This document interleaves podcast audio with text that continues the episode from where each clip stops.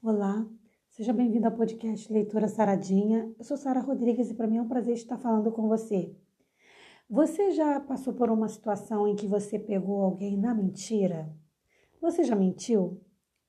A mentira, ela é uma coisa muito comum e muitas vezes é aceitável quando é considerada aquela mentira branda, aquela mentira branca. Mas mentira é mentira. E tem também a meia-verdade, quando não é completa, a meia-verdade, né? quando ela não é inteira, a verdade, ela é meia, é uma mentira. Então, meia-verdade é uma mentira. E é sobre isso o nosso podcast de hoje. Então, a gente vai bater um papo bem rápido sobre isso, analisando Provérbios capítulo 13, versículo 5. Vem comigo.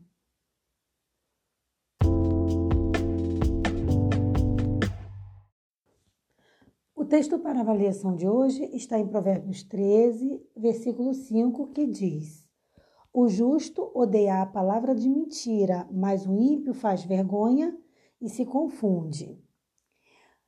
A mentira, ela pode ser muitas das vezes entendida como um subterfúgio e muitas das vezes ela acaba sendo aceitável, quando se vai em busca de alguma coisa em que aparentemente não se prejudica ninguém. Então as pessoas dizem: ah, mas é uma mentirinha só. Mas a gente precisa entender, e isso, é, nesse caso que eu abordei agora, é bem difícil. A gente precisa entender que mentira é mentira e que o cristão não pode se apegar na mentira. Então, quando o assunto é mentira, são muitas as desculpas que as pessoas, os cristãos, apresentam. Então, é, se usa o medo para justificar uma mentira. É, ah, eu, eu tinha risco de perder o emprego, então preferi mentir. Eu menti meu, minha graduação, menti meu endereço, menti alguma coisa.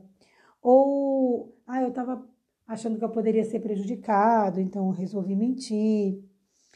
Quando a gente quer também evitar uma, uma discussão, quer evitar um problema, e a pessoa pergunta: Você fez isso? A pessoa: Não, não fiz, sendo que aquilo é mentira, ela fez. Mas ela acha que é, agir dessa forma vai evitar conflito.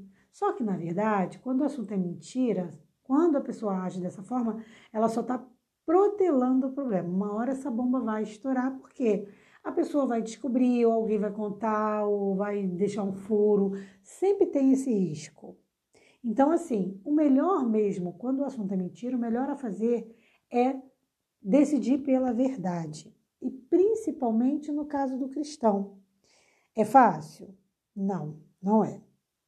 Então, assim, a gente precisa evitar ceder a essa conduta né, errada de ficar aceitando a mentira ou usando a mentira para nos favorecer.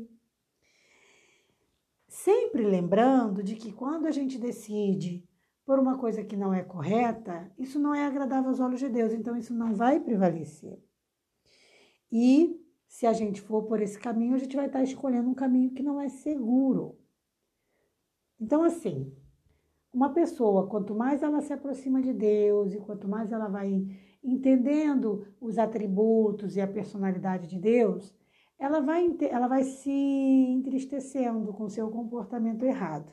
Então ela vai começando a se entristecer pelo pecado. Ela fala: puxa, eu caí aqui, puxa, eu caí ali, eu fiz isso, eu fiz aquilo, eu menti.